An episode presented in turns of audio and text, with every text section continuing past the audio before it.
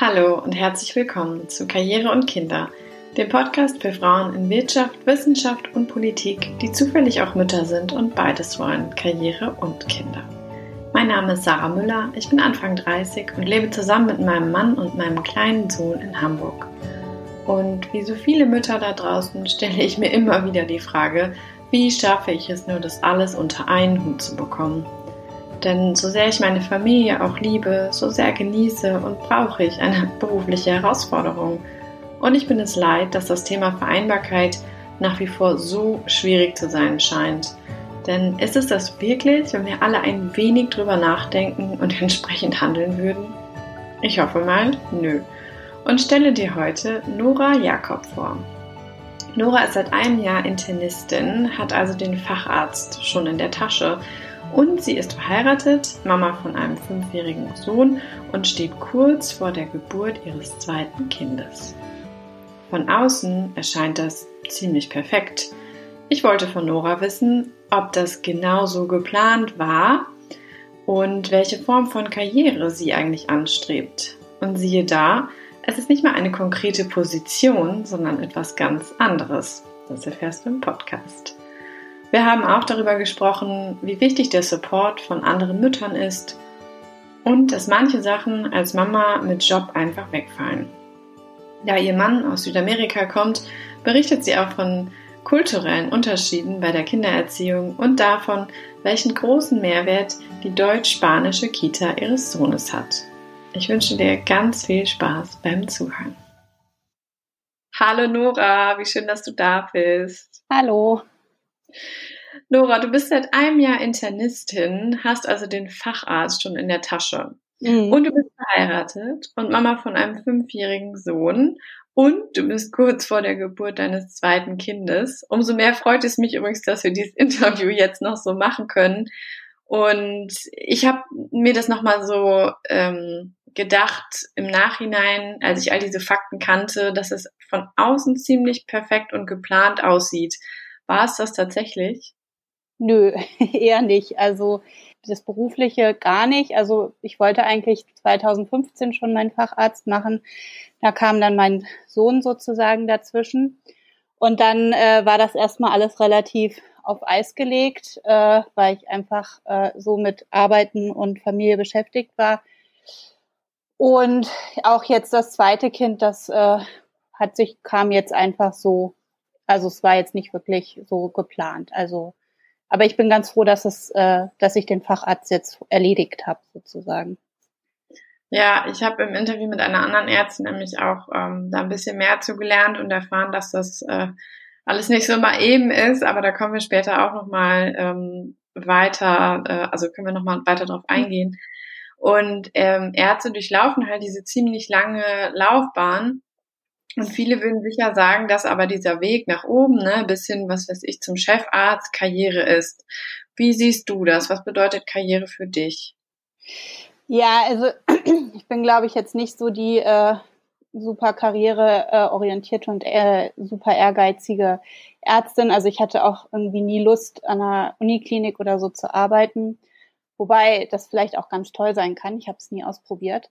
Für mich ist es eher, also ich muss eher so mit mir selber zufrieden sein und ich habe halt in den Jahren, wo ich gearbeitet habe, immer gemerkt, dass es halt ist, wenn ich das Gefühl habe, meine Patienten sind alle gut versorgt, ich konnte den Gesprächsbedarf decken, ähm, ich konnte mir in Ruhe Gedanken machen zu den Fällen. Also ich meine, manche Fälle sind ja auch ganz klar, aber manche halt eben nicht.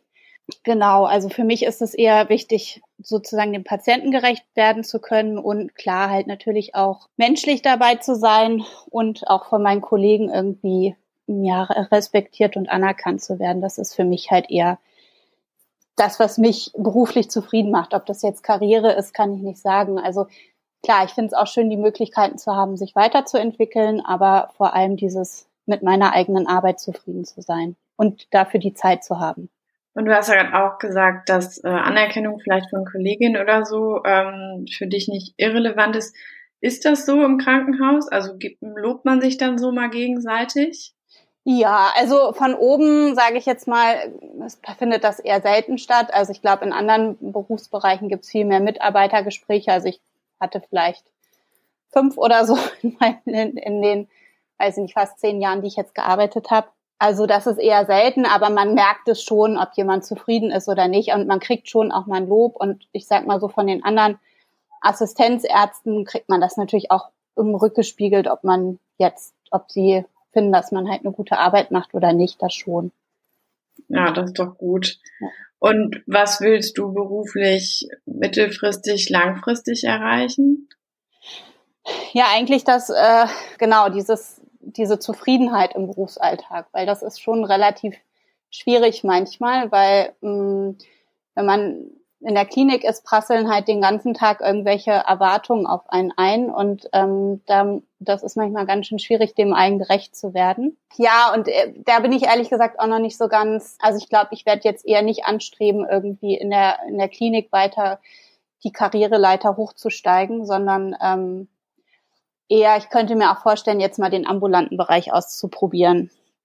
Einfach mal gucken, ob mich das zufrieden macht, wobei ich sehr gerne im Krankenhaus arbeite, weil man halt einfach interessante Fälle hat und äh, ich so ein bisschen Angst habe in der Praxis, dass es vielleicht langweilig werden könnte, aber ich glaube, das ist wahrscheinlich überhaupt nicht so und man muss das einfach jetzt immer ausprobieren. Was für eine Form von Praxis wäre das dann? Ja, das äh, muss ich mir so ein bisschen überlegen. Also ich könnte jetzt natürlich als internistischer Hausarzt arbeiten oder Hausärztin. Könnte jetzt, ich habe eigentlich auch die Zeit für einen Lungenfacharzt voll, da müsste ich halt jetzt nochmal eine Prüfung machen. Und ich habe jetzt ähm, die letzten ein, zwei Jahre vor allem in der Onkologie gearbeitet, also mit Krebspatienten, was mir auch ähm, persönlich sehr viel, ja, Spaß kann man vielleicht nicht sagen, aber mich sehr bereichert hat. Und äh, da bin ich jetzt so im Überlegen, ob ich vielleicht doch da noch den Facharzt, also mache, mal gucken. Aber das ist jetzt vielleicht so ein bisschen mein Ziel für die Elternzeit, da bisschen klarer zu werden. Also da bin ich noch nicht so, weiß ich es noch nicht so genau. Als du dein Studium begonnen hast, war dir da eigentlich schon klar, wie kompliziert der Job später mit Kindern zu vereinbaren sein könnte? Also man hat das natürlich hier und da von äh, Leuten mit, sehr, mit viel mehr Lebenserfahrung gehört, dass das äh, manchmal schwierig sein könnte mit Schichtdienst und so, aber ich bin so ein Typ, ich habe mir da damals überhaupt gar keine Gedanken über Kinder oder wie das Leben dann halt 10, 15 Jahre äh, später aussehen könnte, gemacht. Ich bin da generell nicht so der Typ für. Also ich gucke immer, wie es kommt und dann findet man schon eine Lösung. Nee, habe ich mir keine Gedanken drüber gemacht. Nee. Sehr beneidenswert. Weil man kann ja auch Dinge so tot denken und dann darf von, also Entscheidungen ja. machen oder so und sagen, nee, weil es in 20 Jahren vielleicht nicht so passt, mache ich jetzt was anderes, dann studiere ich halt jetzt auf Lehramt oder so. Ja, nee, gar nicht. Finde ich sehr gut. dass es auch Leute gibt, die das nicht so, so entscheiden. Ähm, du hast mir ein bisschen von deinem Arbeitgeber erzählt. Inwiefern unterstützt der dich eigentlich, um jetzt Karriere und Kinder unter einen Hut zu bekommen? Also, ich meine, man hört ja auch manchmal, dass andere Leute irgendwie äh, negative Reaktionen bekommen, wenn man irgendwie verkündet, man ist schwanger. Das war jetzt zum Beispiel bei mir nicht. Und also ja, es ist, ähm, es gibt bei uns im Krankenhaus sehr, sehr viele Teilzeitmodelle, was glaube ich ein Unterschied ist zu anderen Krankenhäusern. Also man kann, sage ich mal, zwischen 20 und 100 Prozent arbeiten. Wobei die Umsetzung äh, in der Realität eigentlich geht dann doch nur 50 Prozent. Also dass man dann teilen sich, das sind dann halt auch meistens Mütter, zwei Mütter sozusagen eine Stelle. Das heißt, die eine ist von montags früh bis mittwochs mittags da und die andere kommt mittwochs mittags und bleibt dann bis Freitag da. Kam jetzt für mich auch finanziell nicht so in Frage. Ähm, und ich habe das trotzdem mal gemacht. Mit einer 100%-Stelle habe ich dann halt zweieinhalb Tage eine Ambulanz gemacht und dann die anderen zweieinhalb Tage auf Station. Ich muss auch sagen, ich fand das sehr anstrengend, immer diese Wechsel zu haben, auch bei der Patientenbetreuung. Ähm, habe ich immer gemerkt, dass ich lieber jeden Tag da bin, damit man einfach diese Kontinuität hat und auch ein dauerhafter Ansprechpartner ist und einfach eben auch die Verläufe von dem Patienten sieht, weil das ist eigentlich das Spannende für mich jedenfalls. Genau. Und dann, ich habe, also nach, als ich wieder eingestiegen bin mit meinem äh, Sohn, äh, mit 80 Prozent angefangen, dann im Laufe auf 90, dann auf 100 gegangen. Ähm, als ich 80 hatte, 80 Prozent habe ich am Anfang, bin ich dann halt früher gegangen und hatte dann jemand, der mich so ein bisschen ausgelöst hat, aber so richtig toll ist, war es nicht. Und ähm, später auf den Stationen, wo ich dann war, ging das dann halt auch nicht mehr. Und schlussendlich habe ich dann äh, 80 oder 90 Prozent gearbeitet, aber 100 Prozent Anwesenheit. Und dann hatte ich sozusagen Freizeitausgleich beziehungsweise habe ich dann die Zeit gesammelt mit der Idee dann halt für meinen Facharzt äh, freie Zeit anzusammeln, um dann zu lernen. Genau.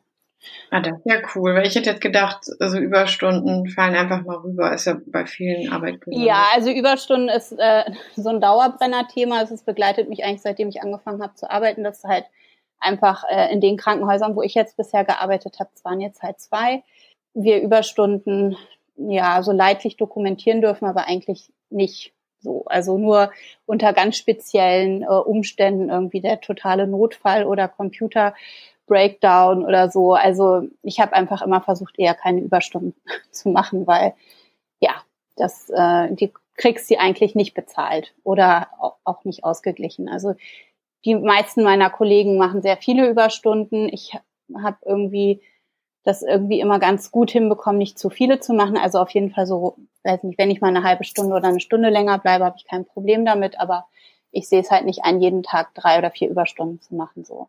Und seitdem ich ein Kind habe, natürlich sowieso nicht mehr. Genau. Wäre jetzt äh, ein bisschen kompliziert, ja. ja. Nee, und dann, also was noch war, ähm, also was ich cool fand, dass ich sozusagen diese Monate für den Facharzt lernen, dass, dass, dass man da so eine Flexibilität hat. Und ähm, also bei mir war es dann auch, dass mein Mann äh, beruflich eine neue Stelle bekommen hat und dann morgens äh, sehr früh anfangen musste, auf einmal zu arbeiten. Und es kam alles ganz plötzlich. Und ähm, dann musste ich auf einmal unseren Sohn immer in die Kita bringen. Und äh, unsere Kita macht halt erst um acht zu und mein Arbeitgeber ist am anderen Ende der Stadt. Äh, und also brauche ich ungefähr eine Stunde hin. Und dann konnte ich halt erst um neun, Viertel nach neun anfangen, obwohl wir halt eigentlich um acht Uhr Dienstbeginn haben. Und ähm, ich meine, das fanden die jetzt wahrscheinlich auch alle nicht so super toll, ähm, aber ich konnte es halt auch nicht ändern und es war dann halt auch okay. Also dass man da halt irgendwie, also sind schon recht flexibel, muss ich sagen, und haben immer versucht, einen eher zu unterstützen und einem trotzdem man, also ich hatte jetzt nicht das Gefühl, nur weil ich Mutter bin, dass ich keine Weiterbildungsmöglichkeiten angeboten bekommen. Also ich habe eigentlich dann als Mutter äh, nicht mehr als Stationsärztin viel gearbeitet, sondern äh, als Funktionsärztin in, auch in der Bronchoskopie und äh, jetzt zuletzt auch sogar eine Oberarztvertretung gemacht. Ähm, ja, also das wurde mir alles ermöglicht sozusagen.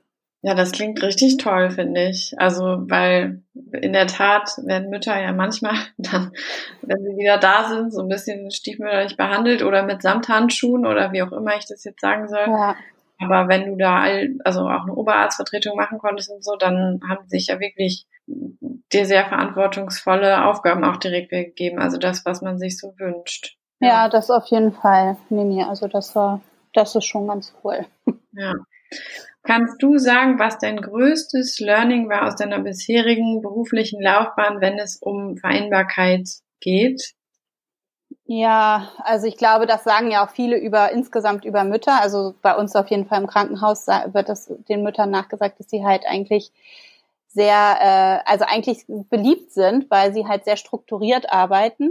Und mhm. ähm, also ich glaube, das ist auf jeden Fall das A und O, dass man halt sich gut strukturiert, organisiert auch diszipliniert. Also natürlich, also ich habe natürlich auch mit äh, Kollegen zwischendurch mal kurz gequatscht, aber das wird dann halt auch irgendwann beendet. Und ähm, ja, und natürlich auch das Thema Abgrenzung. Also ähm, das ist halt, äh, glaube ich, in unserem Job besonders schwierig, weil man natürlich mit Menschen zu tun hat, die ähm, oft, also ich habe jetzt da vor allem auch viel mit Krebspatienten zusammengearbeitet, natürlich in einer Ausnahmesituation sind, zum Teil sehr viel Redebedarf hat, haben, was man ja menschlich auch total verstehen kann oder was auch einfach zum Job dazugehört. Ähm, aber ja, man muss auch trotzdem manchmal sagen, so, jetzt aber mal weiter. Und genau, also dass man sich da auch abgrenzt und ähm, eben sich so ein bisschen priorisiert. Also was ist, sind Sachen, die muss ich auf jeden Fall heute noch erledigen, weil sonst kann Patient XY dem vielleicht was Schlimmes passieren und was ist irgendwie Papierkram, hm, den ich auch wann anders erledigen kann. Und ja, als ich meinen Sohn noch nicht in die Kita gebracht habe, bin ich dann auch morgens einfach früh aufgestanden und schon ein bisschen früher zur Arbeit, dass man so ein bisschen Ruhe hatte, noch ähm, bevor dann so der Wahnsinn des Alltags losging.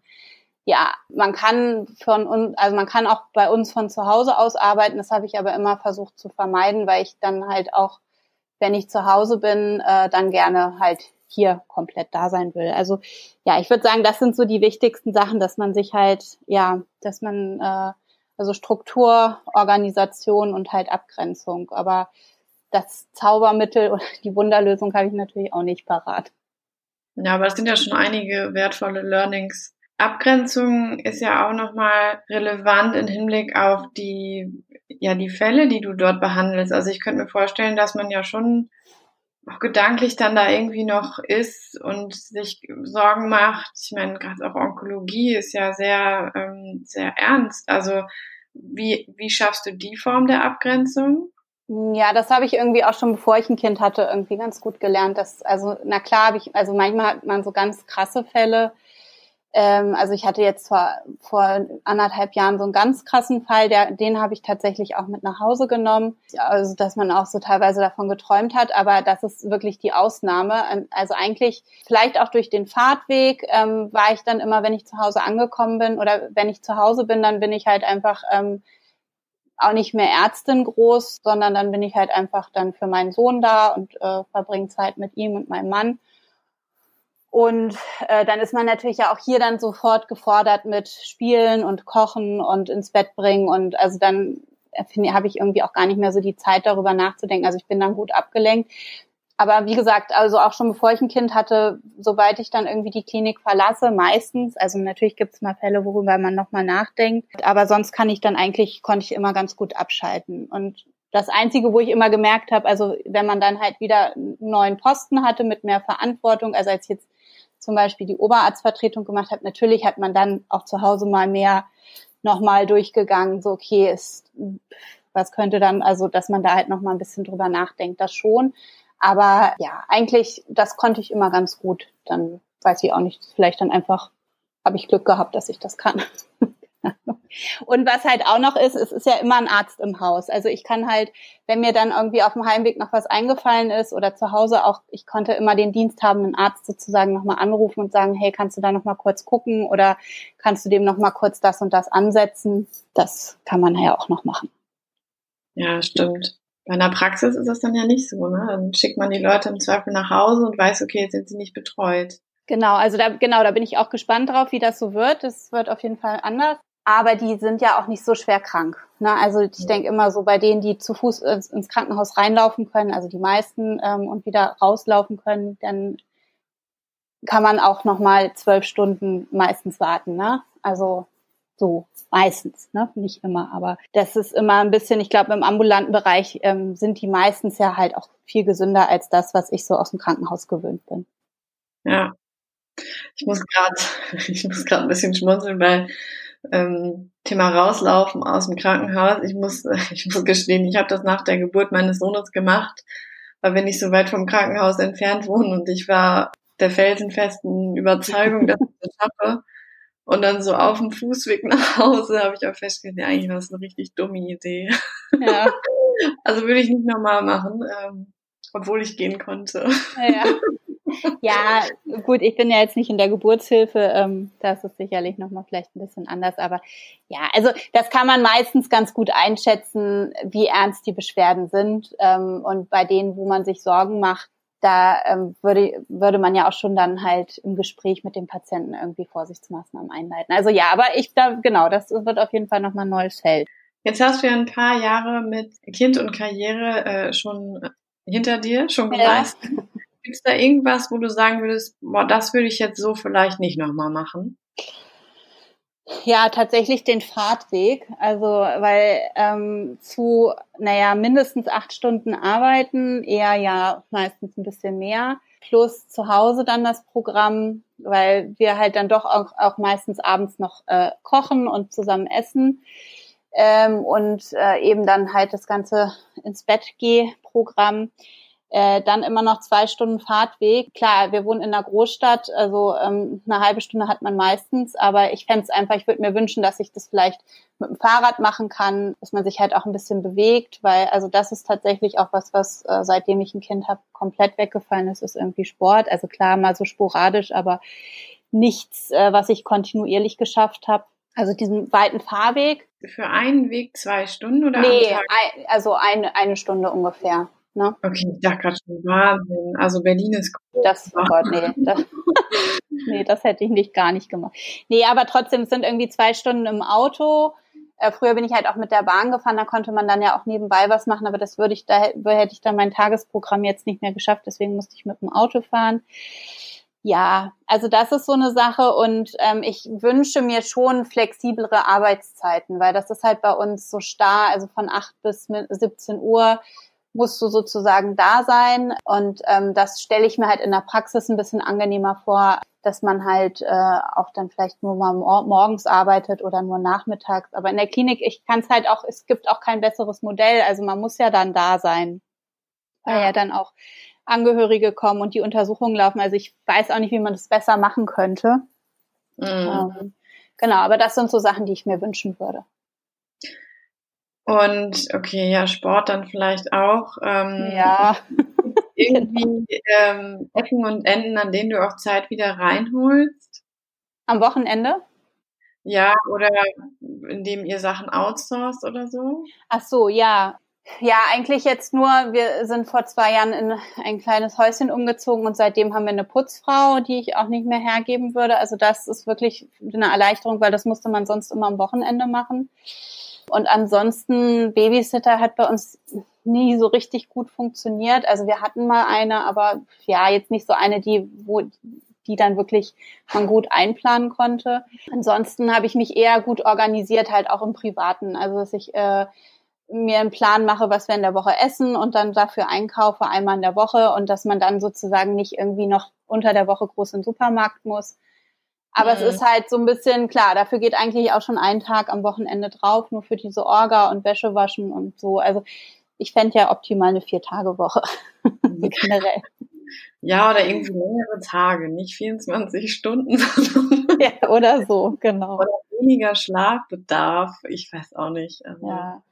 Nee, aber wir haben hier auch vor Ort nicht wirklich jemanden, also meine Eltern wohnen nicht hier und mein Mann äh, der äh, kommt aus Südamerika, das heißt, die Großeltern ähm, sind auch nicht vor Ort. Ähm, und klar, man hat so ein bisschen Netzwerk mit anderen Müttern, die man, die ich beim ersten Kind sozusagen im, so in einem Yoga-Kurs oder Rückbildungskurs oder so kennengelernt habe, die hier auch in der Nähe wohnen, die auch mal ihn von der Kita abholen, wenn bei uns äh, dann irgendwas dazwischen kommt. Ja, und jetzt ist noch neu meine Schwester hierher gezogen. Vielleicht wird das auch nochmal eine andere Art der Unterstützung, wobei die jetzt auch berufstätig ist. Ne? Die ist jetzt auch tagsüber dann komplett beschäftigt. Aber ja, mal gucken. Genau. Mhm. Aber das sind so die Sachen, ja.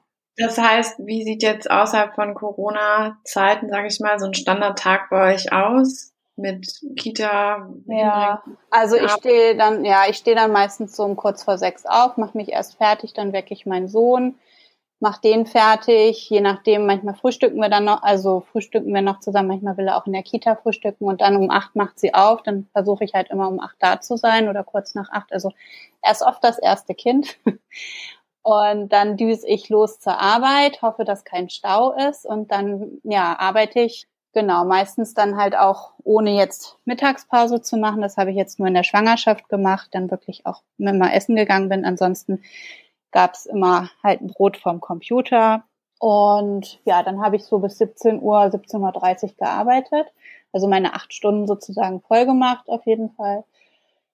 Und dann bin ich nach Hause gefahren und mein Mann, äh, der steht halt, muss halt um sechs anfangen zu arbeiten und dafür dann nur bis 14 Uhr und der hat dann immer unseren Sohn abgeholt. Und ähm, dann bin ich nach Hause gekommen bin, waren die schon hier und dann, ja, habe ich versucht, mich kurz zu entspannen und dann, äh, ja, wird Essen gemacht äh, und dann Kind, also klar, noch ein bisschen, also wir lesen immer auf jeden Fall und ins Bett bringen und dann, ja, war es meistens neun, halb zehn, dann wird noch ein bisschen aufgeräumt und dann quatscht man noch kurz und dann geht man eigentlich auch schon wieder Richtung Bett. Also so, ja, relativ eng getaktet. Ja, wollte gerade sagen, gut getaktet. Wenn du sagst, äh, du versuchst dich dann zu entspannen, das finde ich nochmal äh, ganz interessant. Machst du da irgendwas Bestimmtes oder einfach sich mal hinsetzen, Kaffee trinken? Ja, also genau, da ist mein Mann immer so, dass er sich immer versucht, mich mal zu bremsen, weil er sagt, ich bin immer wie so eine Ameise, die halt nur vor sich hin wuselt. Ähm, genau, also dass ich mich wenigstens mal zehn Minuten aufs Sofa setze und mal kurz ankomme und nicht gleich in die Küche gehe und dann da halt irgendwie wieder den nächsten Schritt machen. Aber ich bin halt auch vom Typ her so, also ich bin halt immer sehr aktiv ja, das, äh, ja, eigentlich das. Ich meine, ich habe auch immer zwischendurch mal probiert, irgendwie Yoga zu machen oder ähm, ich mache auch gerne Yoga, aber ich habe es nie kontinuierlich geschafft oder ich habe auch mal mit Meditation, aber das sind dann so Sachen, das fange ich dann mal an und stehe dann morgens immer noch eine halbe Stunde früher auf und dann irgendwie nach zwei Wochen denke ich mir so, ich schlaf lieber. Genau. Und was mir halt immer total gut tut, ist halt in die Natur zu gehen, aber das ähm, schaffe ich halt unter der Woche dann halt auch nicht, aber das machen wir dann halt am Wochenende. Halt mhm. wenigstens dann in den Garten oder in den Wald oder so gehen. Genau. Jetzt kommt bald Baby Nummer zwei. Ja. Aufgeregt? aufgeregt? Ja. Mm, ja, so richtig aufgeregt nicht. Ähm, ja, ich hoffe jetzt, dass alles gut geht bei der Geburt, weil irgendwie je älter man wird und je mehr man mit diesen ganzen Geburtsthemen zu tun hat, hört man ja auch manchmal nicht so schöne Sachen. Aber genau, ich hoffe einfach, dass er gesund auf die Welt kommt. Und dann habe ich eher Respekt davor, weil man weiß jetzt ja schon, was alles kommt. mit den Nächten und so weiter. Und klar, dann hat man jetzt noch ein anderes Kind, aber also richtig aufgeregt bin ich eigentlich nicht. Ich bin jetzt eher in freudiger Erwartung, sozusagen. Sehr gut. Ja. Und wie ist eure Planung für danach? Also so Elternzeit, wer wie lange? Ähm ja, also mein Mann kann wahrscheinlich keine Elternzeit nehmen, ähm, weil er gerade eine Ausbildung macht und ähm, das wäre jetzt irgendwie kontraproduktiv, die zu unterbrechen. Wir hoffen, dass wir halt im Sommer äh, ein bisschen länger, dass er da ein bisschen länger Urlaub nehmen kann und wir dann vielleicht äh, auch dann in seine Heimat fahren können. Ähm, je nach Corona-Lage mal schauen.